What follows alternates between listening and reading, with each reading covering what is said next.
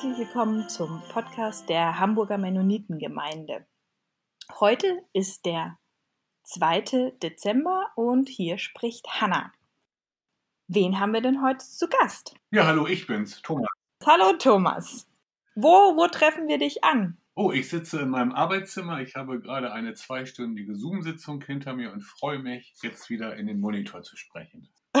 okay. Hm, wir haben für jeden Gast eine ähm, Eröffnungsfrage und zwar, was war denn dein schönstes Erlebnis in diesem Jahr? Mein schönstes Erlebnis in diesem Jahr war, als alle drei Kinder in Corona wieder zu Hause waren und wir gemeinsam als Familie ganz viel gekocht haben und vorm Fernseher Gymnastik gemacht haben.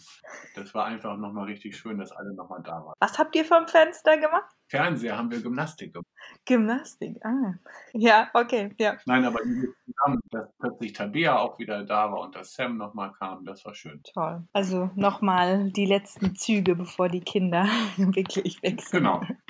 Okay, Dankeschön. Dann was hast du uns für einen Hoffnungsfunken mitgebracht? Ja, ich habe euch einen relativ alten Hoffnungsfunken mitgebracht, den ich immer wieder in meinem Religionsunterricht gerne benutze. Einen von Erich Kästner. Und zwar nennt sich das Das Märchen von der Vernunft. Und das hat mich so manches Mal in der Corona-Zeit musste ich an dieses Märchen denken. Soll ich es mal vorlesen? Ja, ich bin gespannt. ja, mein Hoffnungsfunken, das ist ein Märchen von Erich Kästner, das Märchen von der Vernunft. Und es war mal ein alter Mensch, ein alter Herr sozusagen, der hatte die Unart, über vernünftige Dinge nachzudenken und er trug sie auch gerne Fachleuten vor. Und da er sehr angesehen und reich war, mussten sie ihm auch zuhören. Und so kam es, dass er eines Tages eingeladen wurde zu den wichtigsten Staatsmännern der Welt. Und die hatten immer schon so ein, so ein Gefühl, oh wei, oh wei, mal gucken, was jetzt wieder kommt.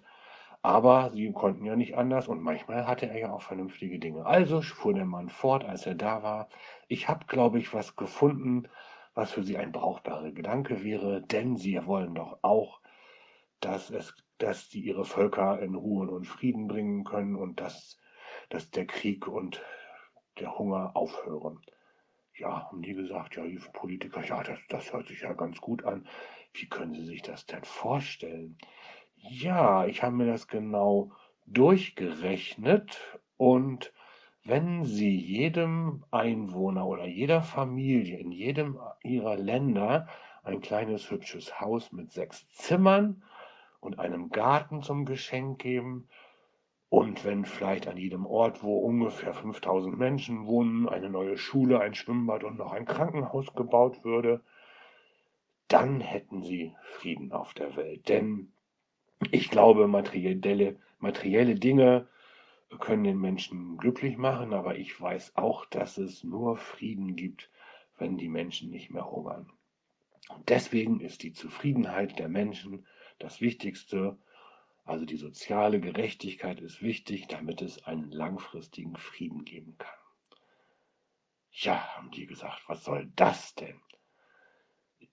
Und der alte Herr sagte, ich bin glücklich, dass ich Ihnen das sagen kann. Und zur Feier des Tages zündete er sich eine Zigarre an. Und die Anwesenden, die verkniffen die Augen und wurden schon leicht rot im Gesicht. Und äh, plötzlich fing einer an zu lachen. Und dachte, was ist das denn für eine komische Idee? Äh, was würde das denn so kosten? fragte dann so ein zweiter ganz zögerlich. Und der alte nette Herr sagte, eine Billion Dollar. Das war damals zu Erich Kästners Zeiten noch sehr, sehr viel Geld. Eine Milliarde hat tausend Millionen, eine Billion hat tausend Milliarden, sagt er dann so. Und das, das, das müssten Sie schon ausgeben. Der erste Staats das erste Staatsoberhaupt schrie, sind Sie denn völlig blödsinnig? Was soll das denn? Äh, der alte Herr setzte sich wieder gerade hin, guckte den Schreier verwundert an und sagte, wie kommen Sie denn darauf? Nein, ich bin nicht blödsinnig. Natürlich ist das viel Geld, aber der letzte Krieg, der hat genauso viel gekostet unterbrachen die Staatsoberhäupter aber so richtig in Lachen. man brüllte geradezu und man schlug sich auf die Schenkel und wischte sich die Lachtränen aus den Augen. Und der alte Herr, der, der wusste gar nicht, was, um was, was da um ihn herum passierte und fragte dann auch, was, was soll das denn? Ich verstehe gar nicht, warum sie jetzt auf einmal so lachen. Und was, was macht ihnen denn so Spaß?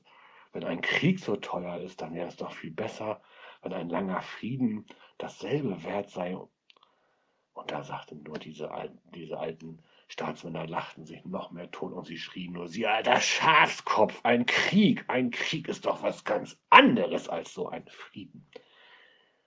Ähm, Erich Kästner bemerkt auch, dass die Staatsoberhäupter, der nette alte Herr und die lustige Unterhaltung völlig frei erfunden ist, dass das aber stimmt, dass der letzte Krieg eine Billion Dollar gekostet hat und dass er sich immer noch gut vorstellen kann, dass wenn alle Menschen glücklich und zufrieden leben, dass wir dann einen langen Frieden haben. Ja, das ist die Geschichte. Hm. Wow, ja. Und du hast vorhin gesagt, das äh, ist dir immer mal wieder in Corona-Zeiten äh, musstest du an die Geschichte denken?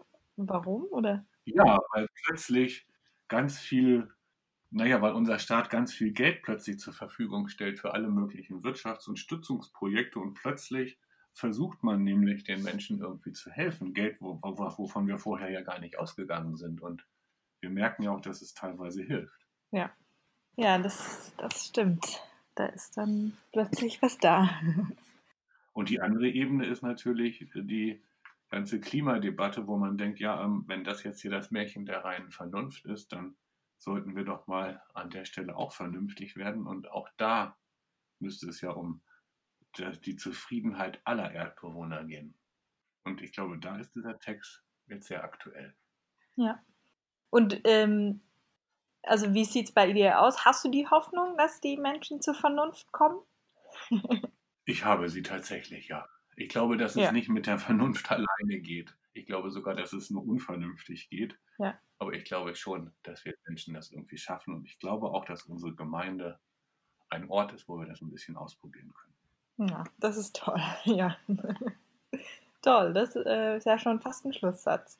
Ähm, hast du noch was äh, zu sagen oder hast du noch, noch einen Gedanken, den du gern teilen würdest? Ja, Hoffnung gibt mir auch, ähm, dass eventuell bald Medikamente am Horizont auftauchen und ich habe auch die Hoffnung, dass wir als Gemeinde und wir als Menschen diese Krise jetzt langsam durchstehen und immer wieder aber nicht nur an uns denken, sondern tatsächlich an alle.